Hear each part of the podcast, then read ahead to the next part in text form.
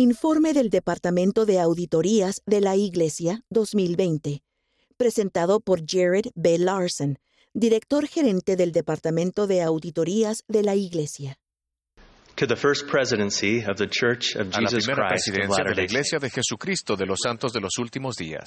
Estimados hermanos, según se nos indica por revelación y según se registra en la sección 120 de Doctrina y Convenios, el Consejo encargado de la disposición de diezmos, compuesto por la primera presidencia, el Quórum de los Doce y el Obispado Presidente, autoriza el gasto de los fondos de la Iglesia.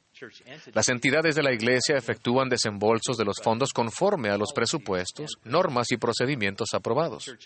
El Departamento de Auditorías, que está compuesto por profesionales acreditados y es independiente de todos los demás departamentos y entidades de la Iglesia, tiene la responsabilidad de llevar a cabo auditorías con el fin de proporcionar seguridad razonable en cuanto a los donativos recibidos, los gastos efectuados y la salvaguarda de los bienes de la Iglesia.